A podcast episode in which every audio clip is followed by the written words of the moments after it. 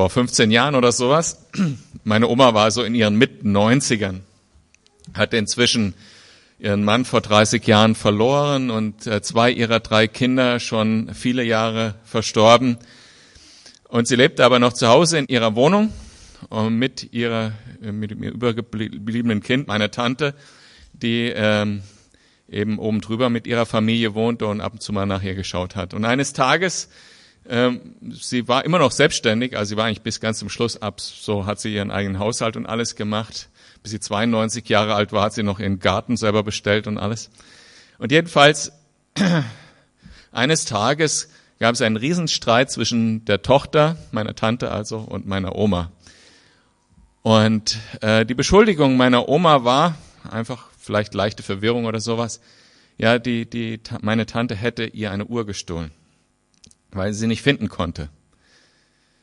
Jedenfalls am Ende des gleichen Abends hat meine Tante nochmal nach dem Rechten geschaut und äh, hat mal so kurz durch die Tür gelinst und sie sah meine Oma wie sie vor dem Schlafengehen im Nachthemd, ja, haben die alten, schlafen die alten Leute ja teilweise noch, ne, vor ihrem Bett kniete mit 95 und betete. Ich kann es leider nicht im Wortlaut nachmachen, weil ihr den Dialekt nicht verstehen würdet. Ähm, ja, Jesus, vergib mir, dass ich so ein Scheusal heute gewesen bin. Und so sieht das tägliche Leben aus. Jeden Tag ein neuer Anfang mit Jesus. Wir starten heute in den Kolosserbrief und ähm, ich fange einfach gleich an und bete vorher noch, bevor wir das Wort Gottes lesen. Ja, ich bitte dich, dass du durch dein Wort zu dir sprichst. Wir brauchen deinen Geist, um dieses Wort zu verstehen. Wir bitten dich, dass du es für uns anwendest und ähm, täglich uns daraus Kraft schenkst. Amen. Also Kolosser habe es mir gar nicht vorher markiert hier. Jetzt muss ich suchen. Da. Also, der Brief startet mit ähm, Paulus, Apostel Jesu Christi, nach Gottes Plan und Willen, und der Bruder Timotheus an die Geschwister in Kolossee. Euch allen, die ihr aufgrund des Glaubens mit Jesus Christus verbunden seid und zu Gottes heiligem Volk gehört. Paulus ist auf seiner dritten Missionsreise einmal so durch Asien äh, gereist und äh, im Herbst im Jahr 52 äh, kam er in Ephesus an und hat erst mal drei Monate in der Synagoge gelehrt. Und als die Juden nicht mehr so viel mit ihm zu tun haben wollten, äh, und einige Juden waren sich ja zum Glauben gekommen, aber in der Synagoge gab es einfach keinen Dienst mehr für ihn, gab es einen Mann, der ihm ein Gebäude angeboten hat, und in diesem Gebäude hat er dann täglich aus Gottes Wort mehrere Stunden gelehrt. Der ist also eine Gemeindegründung und er ist drei Jahre da geblieben, hat Bible Studies gemacht regelmäßig und die Leute sind im Glauben gewachsen. Unter den wahrscheinlich auch vielen jungen Menschen, die dort zum Glauben gekommen waren und äh, in diesem neuen Gemeindegebäude sich jeden Tag eingefunden haben, war auch ein Mann namens Epaphras. Es war wahrscheinlich jemand, vielleicht hat er irgendwie hinten gesessen oder irgendwo in der Mitte. Äh, unter der Menge der Menschen hat Paulus ihn möglicherweise noch nicht mal wahrgenommen. Vielleicht hat er sein Gesicht gekannt. Und nachdem Paulus dann abgereist war, ging diese Gemeinde in Ephesus weiter. Und fünf Jahre später ist Paulus im Gefängnis in Rom. Zusammen mit seinem Freund Timotheus schreibt er jetzt diesen Brief an die Gemeinde in Ephesus äh, sorry, auch die an Ephesus, aber jetzt äh, Kolosser. Äh, er schreibt nämlich vier Briefe aus dem Gefängnis in Rom, nämlich Ephesus, Epheser, Kolosser, Philippa und den Brief an seinen Freund äh, Philemon. Dieser Brief hier an die Kolosser ist deshalb auch was Besonderes, weil es ein Brief ist an eine Gemeinde, die Paulus gar nicht gekannt hat. Er war niemals dort. Woher wusste er also von dieser Gemeinde? Also dieser Epaphras, von dem ich vorher sprach, der irgendwo in der Gemeinde saß, der kommt jetzt eben nach Rom und erzählt über diese Gemeinde. Er erzählt, wie er, nachdem Paulus Ephesus verlassen hat, zurück vielleicht in seine Heimat gegangen ist, nach Kolosse, und dort auch eine Bible Study angefangen hat, nach Paulus Vorbild.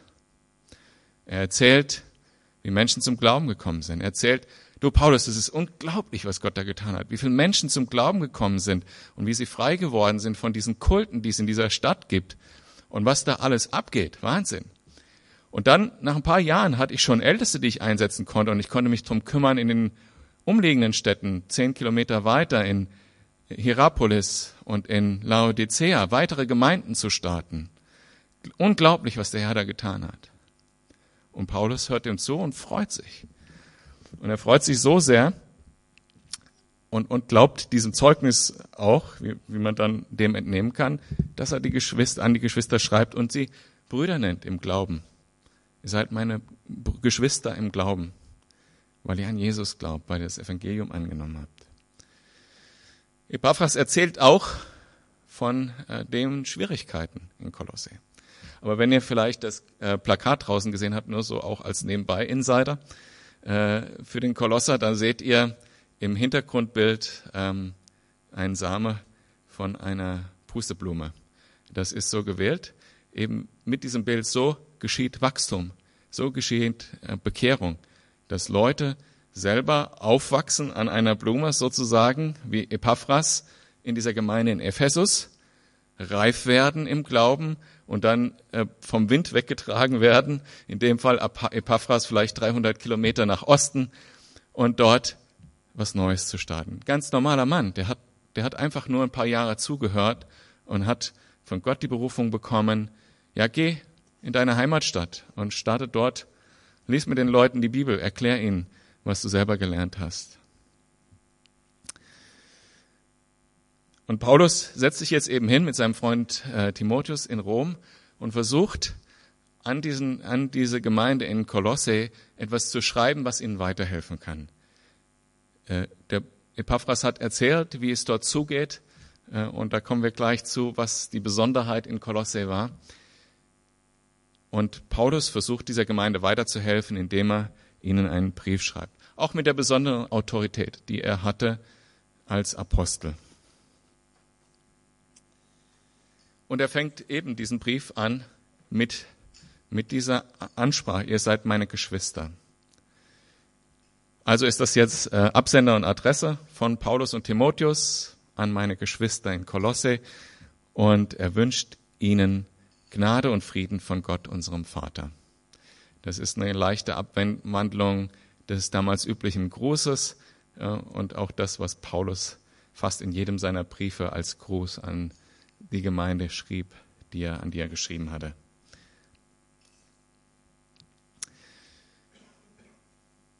Jetzt hatte er von diesen Schwierigkeiten gehört, der Kolosser. Sie waren bestimmten Irrlernen oder vielen Irrlernen, ehrlich gesagt, ausgesetzt.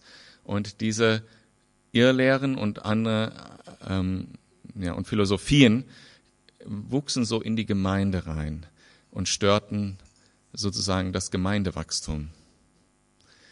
Und wenn wir also von solchen Schwierigkeiten hören, üblicherweise, geht es mir jedenfalls so, ich weiß nicht, wie es dir damit geht, äh, und wir äh, damit umgehen sollen, wäre der erste Fehler, den man machen kann, in Aktionismus zu verfallen. Äh, zu der Person hinzugehen, irgendwas zu sagen oder äh, eben irgendwas selber in die Hand zu nehmen. Das macht Paulus nicht. Was macht er als allererstes? Er betet.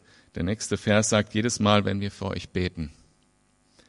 Und die, zweite, die zweite Problematik, in die wir oft fallen, ist, wenn wir sowas vor uns haben, wo wir denken, da läuft was schief, ist, dass wir, wenn wir beten, äh, beten, ah, hilf dieser Person von dieser Sünde frei zu werden, hilf dieser Ehe, dass sie heil wird, und so weiter. Also wir denken an das Negative zuerst und beten gegen negative Dinge.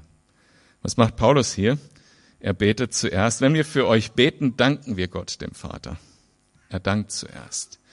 Und er sieht auch zuerst das Positive an der Gemeinde in Kolosse. Und da gibt es sehr viel Positives. Wie ich gerade erzählt habe, Gott hat Großes getan in Kolosse. Er hat dort eine große Gemeinde entstehen lassen. Er hat gesundes Wachstum geschenkt und hat eine Leitung eingesetzt, sodass Epaphras andere, Gemeinde, andere Gemeinden gründen konnte. Da gab es viel, was, wofür man dankbar sein konnte. Und das Positive zuerst zu sehen und Gott dafür zu danken. Und wie, wie gut ist es, wenn wir mit Menschen zu tun haben, die das Gute sagen und die das Gute beten, so wie Paulus. Und nicht zuerst das sehen, was noch nicht so ist, wie es sein sollte. Das Gute aussprechen. Und so tut das Paulus hier. Ähm, bevor er ähm, ein bisschen schon in, in die Richtung geht, in die der Brief sich weiterentwickeln wird. Und bevor wir da hingehen und dann auch zu dem Hauptthema des Briefes sozusagen kommen, ähm, müssen wir diese spezielle Situation, wie es in Kolosse war, uns kurz anschauen.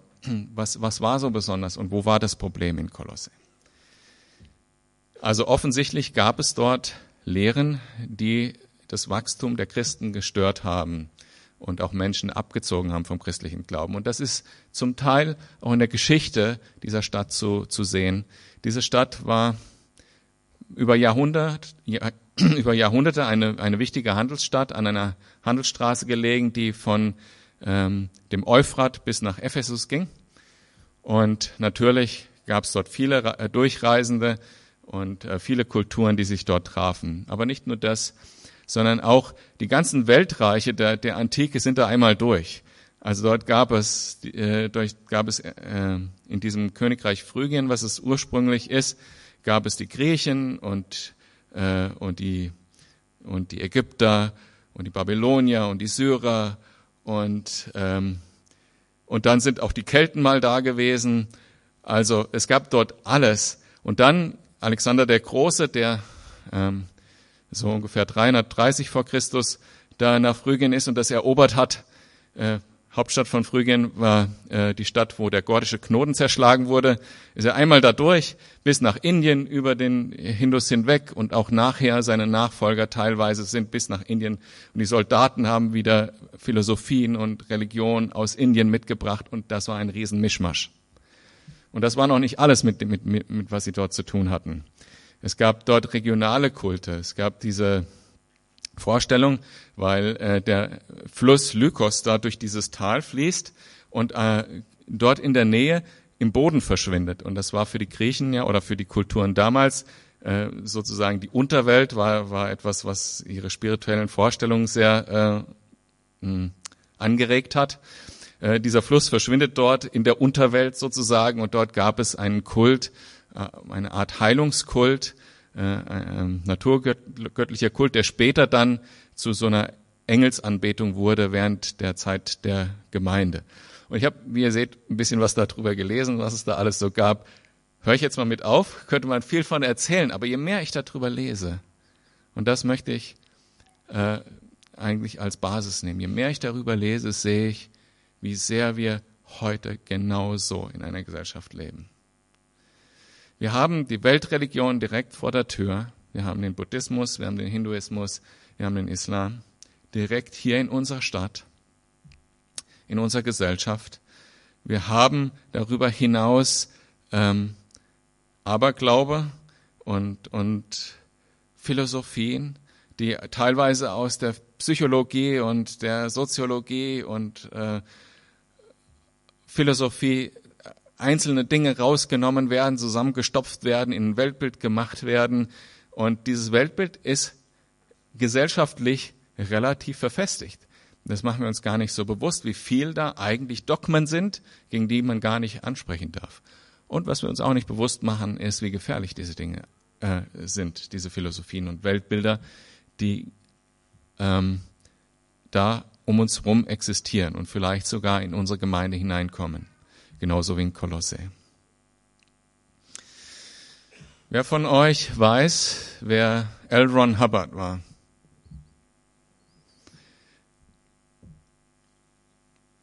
Also zum einen war er Science-Fiction-Autor ähm, und hat Bücher geschrieben. Zum anderen hat er auch Bücher geschrieben zum Thema Persönlichkeitsentwicklung oder man nennt das so im Englischen Self-Help. Äh, aber Persönlichkeitsentwicklung. Und seine Werke sind mir schon häufiger begegnet. Und die Gefahr ist von solchen Dingen, ähm, wie man zum Beispiel in Management-Seminaren gelehrt bekommt, wie, wo, wo mir das auch begegnet ist, ist, dass es schnell zu einer Ersatzhoffnung wird oder sogar zu einer Religion, wie dem Fall von L. Hubbard. Er ist nämlich der Gründer von Scientology. Ich war auf solchen Seminaren und dann wird irgendwie ein, ein Modell für Kommunikation vorgestellt, das sieht so und so aus und das sollte man so und so machen. Und dann frage ich den Vortragenden, kannst du mir eine Quelle nennen, wo du das her hast? Und dann, dann rückt er erst nicht raus. Dann frage ich, wo hast du das? Kannst du mir das sagen? Wo kommt das her? Wie ist das belegt? Und dann sagt er, ja, das ist von, von Hubbard. Ah. Und die Gefahr ist, dass es tatsächlich zu einer, Hoff, zu einer Hoffnung wird.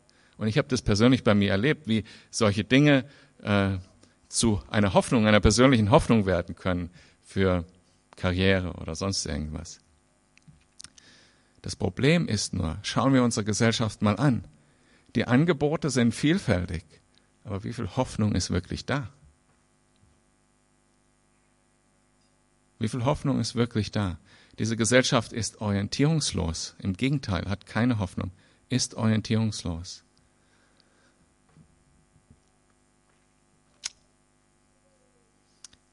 Wenn das Haus gebaut ist und das, die Kinder da sind und der Baum gepflanzt ist, was bleibt? Es ist erschreckend. Eine der erschreckendsten Statistiken neben den Abtreibungen in unserer Gesellschaft ist die Selbstmordrate bei über 60-Jährigen.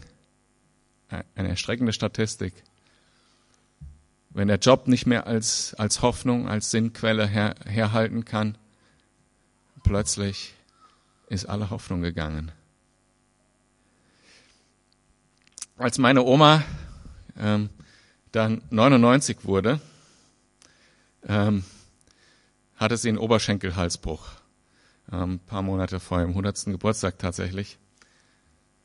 Und kam dann ins Krankenhaus und äh, das geht dann relativ schnell, das habt ihr bestimmt schon oft gehört. Äh, einfach im Krankenhaus, da fehlt die Anregung, da fehlt das gewohnte Umfeld und dann geht mental äh, alles den Berg runter innerhalb von Tagen. Und als ich meine Oma das letzte Mal gesehen habe im Krankenhaus, hat sie mich nicht erkannt und hat wirres Zeug gesprochen. Und irgendwie hat mir das auf dem Herzen, mit ihr zu beten. Und ja, wie man das so hat, ne? Vielleicht auch als Abschied. Wir hatten das irgendwie so im Gefühl. Und dann haben wir mit ihr gebetet und ihr glaubt nicht, was dann passiert ist. Meine Oma, die kein klares Wort vorher reden konnte, mich noch nicht mehr erkannt hat, hat gebetet im Heiligen Geist. So klar und so, ja, es war ein Wunder in dem Moment. Und wir wussten, sie geht in den Himmel. Wie cool ist das denn? Das ist eine wahre Hoffnung, oder? Das ist eine wahre Hoffnung. Da kann, können Kommunikationsmodelle von Hubbard nicht mithalten. Und darum geht es auch Paulus im äh, Kolosserbrief, um die Hoffnung, die eigentliche Hoffnung, die wir haben. Vergiss doch dieses ganze andere Zeug. Es gibt eine Hoffnung. Und deshalb haben wir auch diesen Vers ausgesucht auf dem Plakat. Ähm, Christus in euch, die Hoffnung auf Gottes Herrlichkeit. Und so betet Paulus auch weiter jetzt in seinem Gebet. Denn wir haben gehört, wie lebendig euer Glaube an Jesus Christus ist und was für eine Liebe ihr allen entgegenbringt, die zu Gottes Volk gehören. Angespornt werdet ihr von der Hoffnung.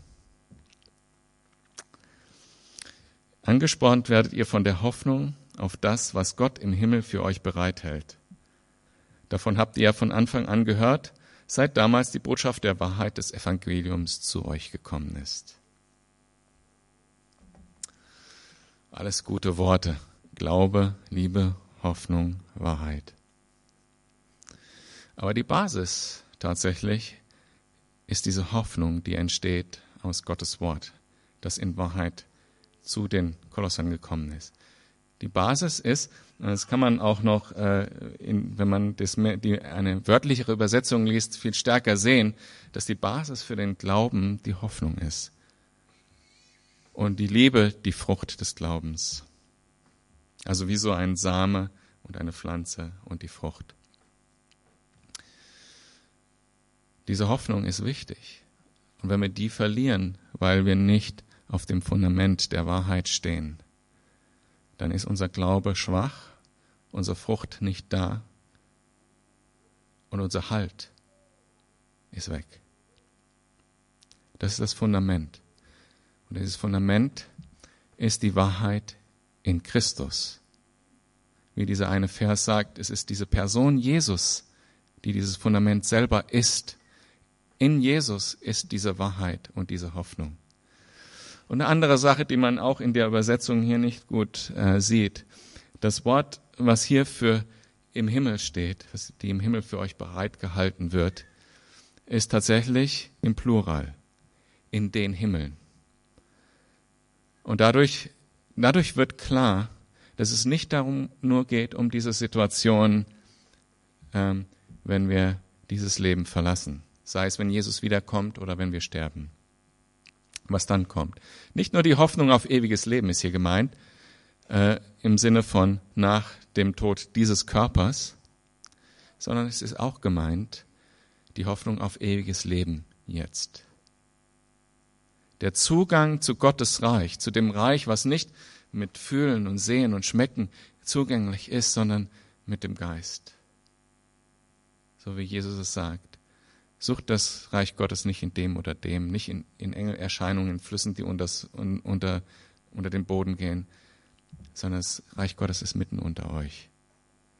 In dieser geistlichen Realität, wo das ewige Leben für uns schon zugreifbar ist. Christus in uns, in dir. Da liegt die Hoffnung auf Herrlichkeit. Also nicht nur in der Stunde des Todes, wo diese Hoffnung real wird, dass wir ein, ein Leben im Himmel haben, sondern auch dieser tägliche Moment, wo wir mit Jesus sein können, wie meine Oma, als sie vorm Bett gekniet hat. Dieses tägliche Leben mit Jesus spielt genau die gleiche Rolle. Und Jesus ist unsere eigen, einzige Hoffnung für dieses Leben und für das Leben, was da kommt.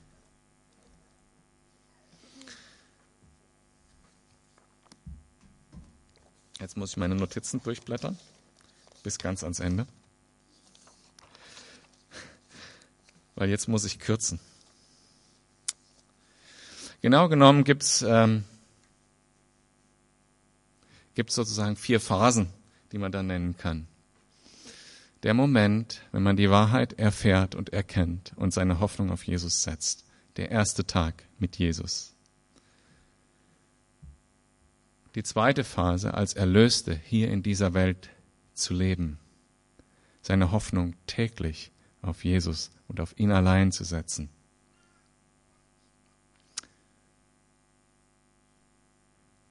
Als Erlöste diesen Lauf hier beenden. Nummer drei. Bis ans Ende treu die Hoffnung nur auf Jesus zu setzen und ihm zu dienen. Und vier, in Ewigkeit ihn zu preisen vom Thron Gottes. Das ist unsere Hoffnung. Wenn du persönlich diese Hoffnung noch nicht im Herzen hast, dann ist heute der Tag, diese Wahrheit anzunehmen, dass Jesus für dich gestorben ist, um deine Sünden zu vergeben, damit du Zugang in diese geistliche Welt hast, in diese Realität des ewigen Lebens heute und für alle Ewigkeit. Wenn du das heute bist und wenn du das heute tun willst, dann bitte ich dich gleich, deine Hand zu heben, wenn ich bete, während alle anderen aus Respekt den Kopf senken, damit die sich nicht beobachtet fühlen, wenn sie das tun. Ich weiß, wahrscheinlich seid ihr alle Christen, die ihr heute Morgen hier seid. Dennoch kann ich diese Nachricht nicht, diese Hoffnung, die wir haben, nicht einfach so hier vorne sagen. Und wenn nur einer da ist, der das jetzt äh, für sich sieht, und den der Heilige Geist jetzt angesprochen hat, dann kann ich das nicht lassen, das anzubieten heute Morgen. Also bitte ich euch, den Kopf äh, zu senken, während ich bete und diejenigen, die wissen, dass das an sie gerichtet war heute Morgen. Egal in welcher dieser vier Phasen, beziehungsweise die letzte kann ja nicht sein, aber in der ersten drei Phasen, wo du dich befindest, bitte ich dich, die Hand zu heben, wenn ich dich, wenn ich das sage im Gebet. Vater, ich danke dir, dass du deinen Sohn Jesus zu uns gesandt hast, damit wir Hoffnung haben können. Herr Jesus, ich danke dir, dass du durch deinen Geist in uns lebst und dass du in uns, dass, dass der Fakt, dass du in uns lebst, unsere Hoffnung ist. Bitte dich, dass du das ganz real machst in unserem Herzen, dass du Menschen, die diese Hoffnung nicht haben, jetzt ansprichst und ihnen Mut schenkst, die Hand zu heben. Bitte dich, dass du das jetzt tust, dass ich für dich beten kann wenn es dich betrifft. Sei ruhig mutig. Es guckt sonst keiner außer ich. Und wenn dich das betrifft als Christ, der eigentlich mit Jesus unterwegs ist, aber du, du trotzdem gerade nicht richtig Hoffnung hast, dann bitte ich dich auch jetzt die Hand zu heben, dass ich für dich beten kann. Vater, ich danke dir für jeden, der sich jetzt meldet. Ich bitte dich, dass du mit deinem Geist kommst alle falschen Gedanken und Philosophien wegtreibst und es ersetzt durch deine Hoffnung, durch deine Gegenwart. Das bete ich in Jesu Namen, weil du es zugesagt hast in deinem Wort, dass deine Hoffnung uns durchtragen wird. Amen. Ich danke euch, die, die ihr euch gemeldet habt, dass ihr den Mut gehabt habt und Gott wird es ehren.